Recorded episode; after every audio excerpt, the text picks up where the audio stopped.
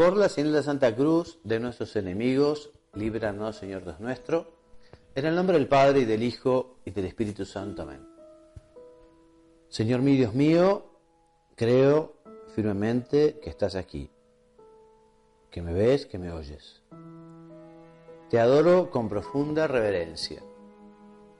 Te pido perdón de mis pecados y gracia para hacer con fruto este rato de oración.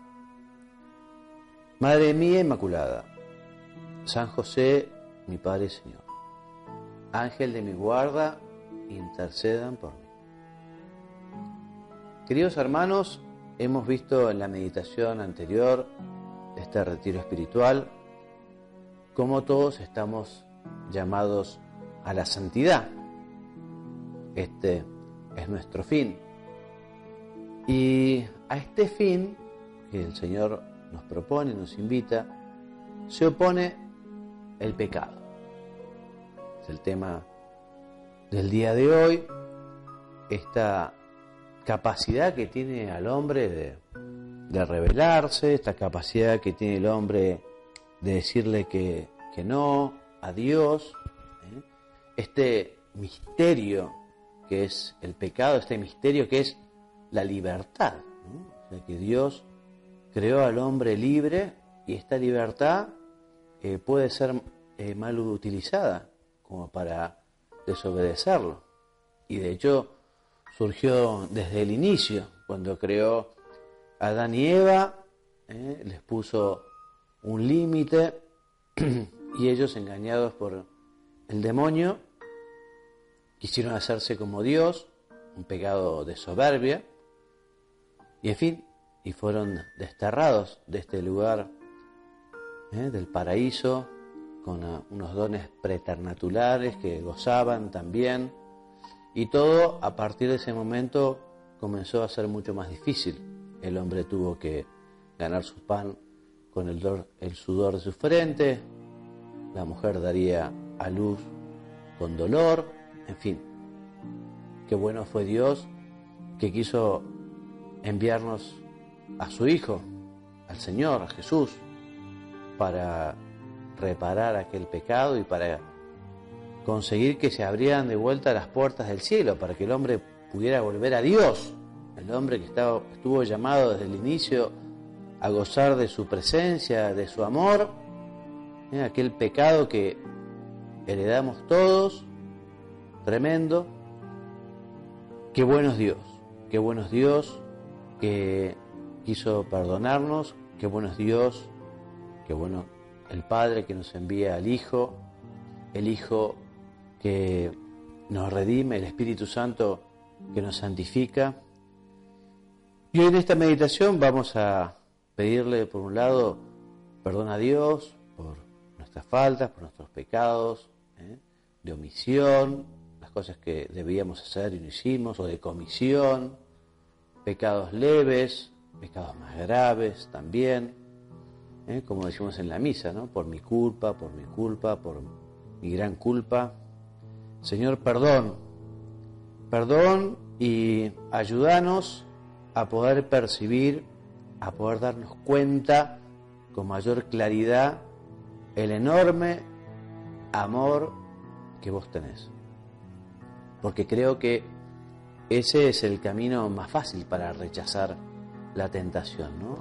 El, conocer el amor de Dios, ¿no? Como le decía Jesús a aquella mujer que estaba buscando agua, si conocieras el don de Dios, ¿eh? si conociéramos nosotros el don de Dios, eh, seguramente rechazaríamos la tentación, que como vos sabés, en principio la tentación no es buena ni mala, sino que es una oportunidad que nos da Dios para elegirlo a Él, elegirlo a Él. Y además con ese conocimiento que tenemos que Dios no permitirá una tentación mayor de lo que nosotros podamos resistir. Así que qué bueno es Dios y perdón, perdón por las veces que te ofendimos, que te desobedecimos, perdón Señor por las veces que no cumplimos tu voluntad, porque fuimos flojos o porque fuimos soberbios o vanidosos o perezosos perdón Señor. Algo que también podemos pedirle al Señor es darnos cuenta de lo que es el pecado, ¿eh? cosa que a veces es difícil percibir. De hecho, eh, hay algunos textos de santos que manifiestan que si tuviéramos nosotros la capacidad de ver cómo queda nuestra alma después de ofender a Dios, en fin, si pudiéramos percibirlo, eh, haríamos cualquier cosa por no hacerlo. ¿eh? Esto, por ejemplo, lo dice Santa Teresa de Jesús en sus moradas, dice, yo sé de una persona a quien quiso nuestro Señor mostrar cómo quedaba un alma cuando pecaba mortalmente. Y dice aquella persona que le parece que ninguno pecaría si esto viese, aunque tuviera que hacer tremendos sacrificios por huir de las ocasiones. Y en el mismo sentido, eh, el cura de Ars, San Juan María Benet, también predicaba en su sermón sobre Jesucristo algo fuerte. Y decía el cura de Ars, el santo cura de Ars, el Señor permitió un día a un profeta ver el alma en estado de pecado. Y nos dice que parecía el cadáver corrompido de una bestia después de haber sido arrastrado ocho días por las calles y expuesto a los rigores del sol. En fin, si uno se imagina un poco esto, quedaría bastante impresionado. Quien tiene experiencia de lo que es una vaca muerta, un caballo muerto, putrefacto, en fin, en, el campo, bueno, es algo repugnante, ¿no? algo asqueroso. bueno, esa es la comparación que dice el santo, ¿no? Que el Señor le permitió una vez a un profeta ver el alma en estado de pecado y parecía eso, el cadáver corrompido de una bestia después de haber sido arrastrado ocho días. ¿no? Fuertísima la comparación. También dice el santo cura de Ars que si viéramos un alma en estado de pecado mortal, nos moriríamos de terror. Así que bueno, Señor, ayúdanos a tener mayor sensibilidad también, porque resulta que los hombres somos tan tremendos que nos acostumbramos a todo. Y uno puede ya acostumbrarse a, ofender a Dios como si tomara vasos de agua. Y en vez de tener una piel fina, sensible, como la de un bebé, ¿no? que le pica un mosquito y le duele y llora, uno puede tener una piel de paquidermo, una piel de elefante, ¿no? que se sube un carancho y quizá no lo siente. ¿no? En fin, por eso Señor te pedimos, danos sensibilidad para la gracia, para el amor, danos sensibilidad para darnos cuenta la fealdad del pecado, una manera también de, de ayudar a tener más sensibilidad es eh, contemplar la pasión del Señor. Quien ha visto la película The Passion, ¿eh? yo la vi recientemente en Semana Santa, el Viernes Santo, la volví a ver y la verdad que es impresionante, ¿no? Impresionante los sufrimientos del Señor, aquellos látigos, aquellas bofetadas, aquellas escupidas, aquellas caídas, aquellos clavos, aquella lanza. ¡Wow! ¿No? Entonces meditar también la pasión del Señor nos ayuda porque bueno, Jesús no murió solo por los judíos y los romanos que lo acompañaban ¿eh? o del siglo I.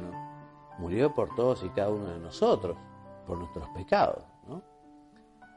Así que en fin, pero como decía, qué bueno es Dios, qué bueno es Dios, el mismo Dimas que estaba al lado de Jesús, cuando dice, Señor, acuérdate de mí cuando entres a tu reino. En fin, este era el mejor ladrón de la historia de la humanidad, porque robó el cielo, por decirlo de alguna manera. Hoy mismo estarás conmigo en el paraíso. O sea que el Señor perdona siempre. Qué bueno es Dios. Qué bueno es Dios. Ayúdanos, Señor, a a no caer en la tentación. Cuando rezamos al Padre Nuestro, que lo decimos muchas veces, nos deja en la tentación, evidentemente el Señor eh, no quiere que caigamos en la tentación. Y siempre está dispuesto a darnos la gracia, a tendernos la mano. Lo que pasa es que eh, somos nosotros los que a veces no aceptamos la gracia de Dios, no aceptamos la ayuda de Dios, los que a veces justamente nos metemos por aquel camino. Tengo dos cuentos que me gustaron, en fin, los escribió mi padre, Juan Luis Gallardo, en todo un folletito que se llamaba Los desconocidos del Evangelio, y los voy a resumir, un poco largo. El primero se llama Un recuerdo de amor,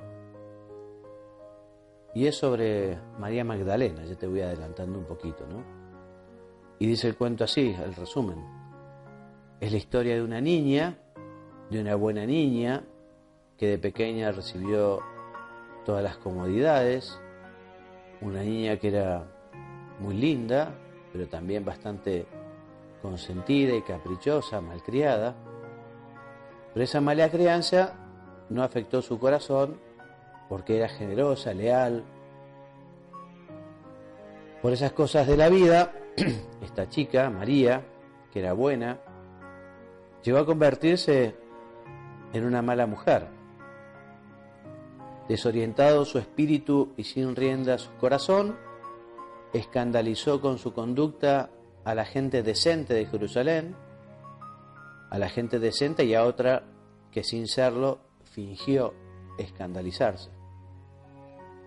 Y lo que empezó como un capricho de consentida vino a dar una pasión turbulenta y desenfreno.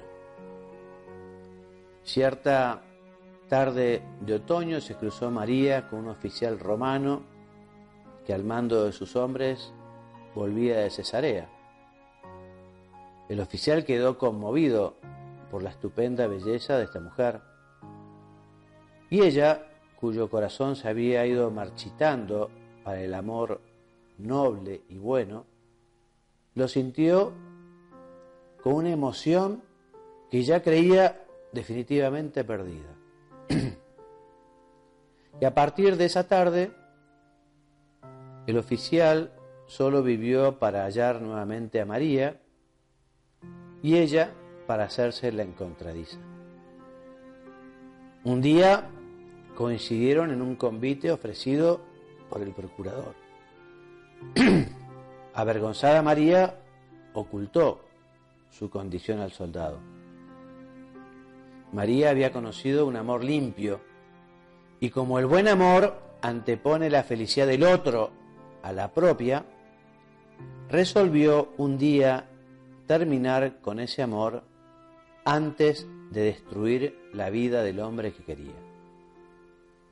Así, con dolorosa decisión y sin explicación, se despidió del oficial que pronto partiría y ya había zarpado la nave cuando el soldado, la nave del soldado, cuando María recibió un regalo, un vaso de alabastro que contenía un exquisito perfume de nardo puro, y fue con ese vaso de alabastro, con ese perfume de nardo puro, recuerdo de un amor limpio, el que María Magdalena quebró para ungir unos pies que serían traspasados. Un recuerdo de amor ofrecido al amor, con mayúscula, a Jesucristo. Esto que es un cuento también nos recuerda justamente eh, la misericordia del Señor para con María Magdalena. ¿eh? Algunos no saben si es una, dos o tres María Magdalenas, pero bueno, de una de ellas sacó muchos pecados, ¿no? Y el Señor la perdonó, a la que querían apedrear también. Nosotros, Señor, queremos tener justamente grandes amores y que sea el verdadero amor lo que nos mueva a buscarte, a quererte, a obedecerte. Aquellos que viven una vida cristiana solo por el cumplimiento del deber, peor aquellos que viven quizá una vida cristiana por miedo. En fin, la verdad que ni el miedo, ni el cumplimiento del deber, ni la presión, en fin, es algo que pueda ser muy duradero. para ser fiel a Dios hay que, hay que estar enamorado. Para ser fiel a Dios hay que encontrar un verdadero amor, porque el miedo, la obligación, la represión, la presión, eso dura poco. Y una persona que se siente presionada o que cumple algunos ritos o algunas obligaciones por presión, al final tiene un efecto totalmente contrario. Por eso te pedimos, Señor, que podamos realmente enamorarnos de vos y que sea justamente el amor a vos, como es el cuento, ¿no? Que un recuerdo de amor, un amor limpio, que sea lo que nos lleve a estar cerca tuyo y a rechazar todo aquello que te ofende. Y otro cuento, también referida a la pecadora, se llama Enumeración y Fuga y dice así, todo empezó una tarde cuando avisaste a tu mujer que volverías de madrugada, requerido por una importante reunión del Sanedrín, posiblemente extensa. Y volviste de madrugada. Pero esa noche no hubo Sanedrín. Así comenzaste a visitar cierta casa de un barrio de Jerusalén, donde los levitas procuraban no hacerse ver una y otra vez adujiste reuniones del Sanedrín que jamás se llevaron a cabo para volver con las primeras luces del día. De eso, levita, podemos hablar. También podemos hablar de otras cosas. Hablar de un rico comerciante ante quien se inclinaban los poderosos de la ciudad. Tu fortuna, mercader, está fundada en pesas alteradas y medidas tramposas. ¿Recuerdas aquella estafa con el cargamento de púrpura que no era púrpura? cuya verdadera naturaleza recién habría sido observada del otro lado del mar, ya arruinados los tejidos que hubieron de ser teñidos. Tampoco habrás olvidado el monto de los intereses que exiges al deudor sin posibilidad de opción, ni el modo como algunas garantías pasan a tu patrimonio. Podemos hablar de eso, mercader. ¿Y tú, fariseo? Quizá ya estés arrepentido de esa voracidad tuya que te ha llevado a devorar la hacienda de las viudas y a tomar las ofrendas de las ofrendas de aquello que no está permitido tomar, pues corresponde a Dios y solo a Dios. ¿Estarás arrepentido de esa vanidad que te carcome cuando te paseas por las plazas luciendo tus filacterias? ¿Y de ese enfermizo deseo de ocupar los primeros lugares? Podemos hablar de eso, fariseo. Anciano del pueblo de Israel, a ti me refiero. No me engaña tu aspecto venerable, ni tu blancura, ni la blancura de tus barbas. Si David se levantara de su tumba, te pediría cuentas por tus sobornos, porque aceptaste con, y que aceptaste con fingida dignidad, por la demora de tus ojos en las muchachas que cruzan tu camino, por la cobardía de tu corazón que has hecho pasar por mansedumbre. Podemos hablar de eso, anciano. Hubiera, hubieras hecho mejor en no venir hasta aquí, cantor. Hubiera sido mejor pasar inadvertido. Estás hinchado de gloria, paladeando el homenaje que se rinde a tu talento, a ese talento alimentado con acciones de mala ley, pues usas el genio ajeno haciendo pasar como tuya la inspiración de otros, de otros que componen aquello que cantas, pues ellos están condenados al silencio para que tu única voz resuene en las fiestas y banquetes. Podemos hablar de eso, cantor.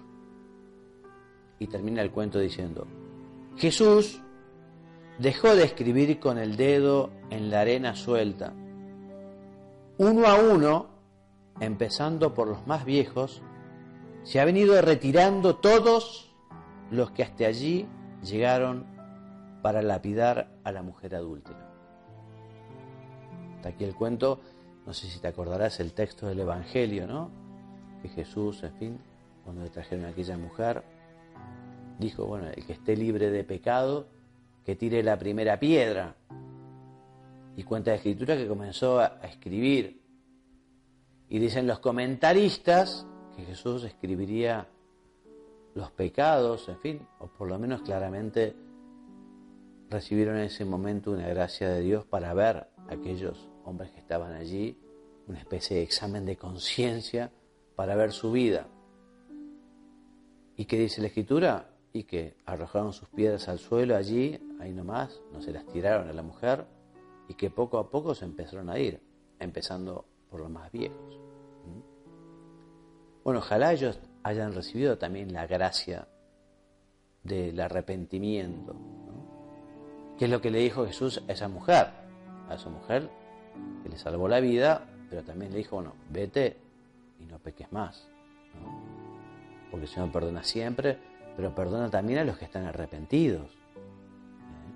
Lo que no acepta, lógicamente, señores, la apología del delito, sino que perdona a los arrepentidos y los acoge y además les llena de paz y alegría su corazón. Por eso, como tantas veces dice el Papa Francisco, bueno, no tengamos miedo de, volver a Dios. O como dice el Papa San Juan Pablo II, no tengamos miedo.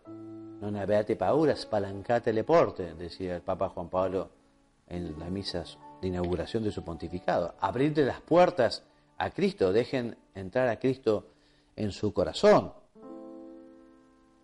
Por eso, Señor, te pedimos, ayúdanos, ayúdanos a ser fieles, ayúdanos a resistir la tentación. Todos tenemos nuestro talón de Aquiles, ¿no? todos somos bastante parecidos, ¿no? Por eso también los sacerdotes deberíamos ser especialísimamente misericordiosos, porque también nos conocemos a nosotros mismos, o deberíamos conocernos a nosotros mismos. El Papa Francisco nos invita a ser muy misericordiosos a los sacerdotes, a no convertir la confesión en una sala de torturas. Y quien tenga experiencia de la confesión sabe bien que es el sacramento de la alegría y que pareciera que es eh, directamente proporcional. Cuanto mayor tiempo sin confesarse, cuanto mayor tiempo uno estuvo alejado, cuanto mayor tiempo se olvidó de Dios, más contento uno se pone, más alegre uno queda, más paz llega a su corazón. Por eso también nosotros no solo tenemos que tener un amor enorme al bendito sacramento de la confesión, al sacramento de la alegría, sino que también tenemos que ser un gran apostolado del sacramento de la confesión, ¿no? Para llevar a mucha gente a reconciliarse. Porque también ayudar a las personas a las que no saben, a los que tienen un poco de miedo, a las que dicen, bueno, bueno, quitarle un poco el miedo, ayudarla a prepararse un poquito con un examen de conciencia. Además, el mismo sacerdote, si uno le dice, Padre, hace mucho que no me confieso, no sabría bien cómo confesarme, el sacerdote te va a ayudar. Así que, y la verdad que convertirse en instrumento de Dios, ayudando a las personas a que vuelvan, a que se confiesen, eso da una alegría enorme, una alegría enorme. Así que gracias Señor también por este bendito sacramento de la confesión, porque nos queda la seguridad, la certeza de que cuando el sacerdote en nombre tuyo dice yo te absuelvo tus pecados en el Padre y el Hijo y el Espíritu Santo, a partir de aquel momento nos han perdonado los pecados. maravilla. Me acuerdo en los años 80 un comentario de un empresario español que, en fin, contando algunas experiencias de apostolado, decía que él cada vez que iba a Alemania iba a hacer una romería, una visita a la Virgen con un amigo suyo eh, luterano, no era católico, pero igual le tenía devoción a la Virgen. Y que una vez le había comentado a su amigo diciendo, qué suerte que tienen ustedes los católicos que tienen la confesión, porque esto de llevar la mochila de los pecados siempre encima es muy duro. En fin, obviamente Dios también perdona de otras maneras, no es la única manera, ¿no? Pero los que somos eh, católicos sabemos que efectivamente, habitualmente Dios quiere que sea a través de este, de este medio, ¿no? De la confesión, de esta manera. pienso que también muchos quizá que no sé, que no son cristianos, o incluso que no son, que no son cristianos, ¿eh? si se arrepienten de corazón, Dios los perdonará y les dará también su gracia. Pero nosotros que tenemos este sacramento, tenemos que dar muchas gracias a Dios, tenemos que aprovecharlo muy bien, prepararlo, y tenemos un gran apostolado, porque es uno de los tesoros, de los tesoros más grandes que tenemos en la iglesia de Jesucristo, está este bendito sacramento de la reconciliación. Y además no solo nos perdona los pecados, sino que además eh, nos da la gracia. ¿eh? Es como vitaminas para el alma. Y especialmente eh, para luchar en aquellas cosas que más nos cuestan o de las que nos hemos acusado en ese momento. Así que gracias Señor por el sacramento de la confesión ayúdanos a acudir más, con más dolor. ¿eh? ¿Se acuerdan cuáles son, para hacer una buena confesión? ¿eh? Es bueno hacer un examen de conciencia, tener dolor de los pecados, ¿eh? propósito de enmienda, acusarse, ¿no? pedirle perdón al Señor, pedirle al sacerdote, no, está en nombre de Cristo, decirle los pecados y después cumplir la penitencia. ¿no? yo con mi experiencia sacerdotal en la, actividad, en la actualidad me doy cuenta que a veces la gente no está muy, muy preparada. Bueno, hay que ayudarla. Pero bueno, si uno ya tiene un poco más de conocimiento, eh, a veces acercar un folletito, acercar un librito, acercar una explicación, ayuda, ¿no? Ayuda, ayuda mucho. A veces incluso esos mismos exámenes de conciencia, porque la gente como no sabe, no sabe, entonces no sabe bien qué es pecado, qué no es pecado.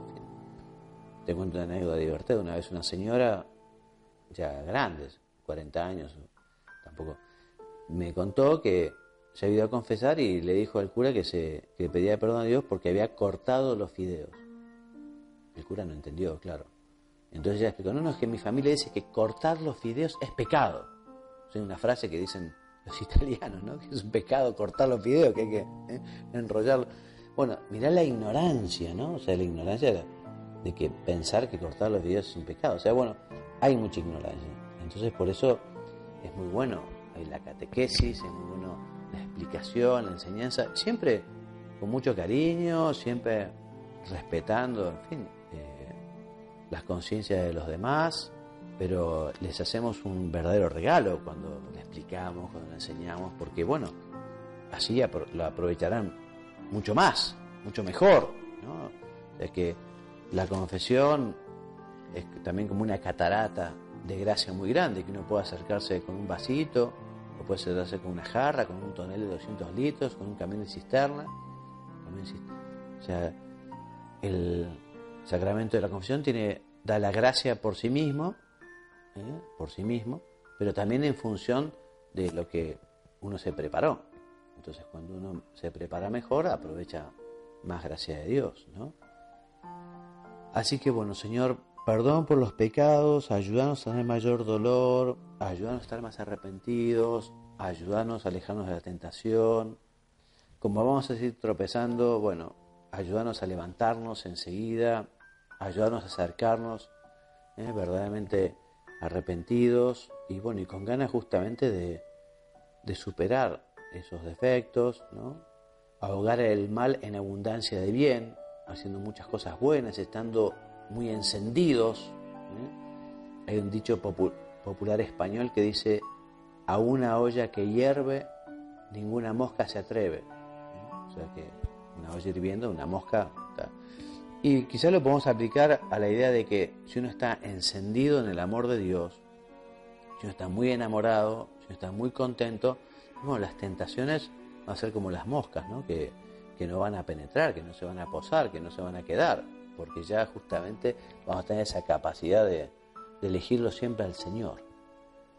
Madre nuestra Virgen María, vos que no cometiste ningún pecado, pero que sos el refugio de los pecadores, te pedimos que presentes al Señor nuestra petición de perdón y nuestro dolor y te pedimos que nos consigas la gracia de no ofender al Señor, de no ofender, de, rechazar la tentación, y que también sepamos cada día prepararnos mejor, no nos acostumbremos a recibir la absolución, a recibir el perdón del Señor en el sacramento de la confesión.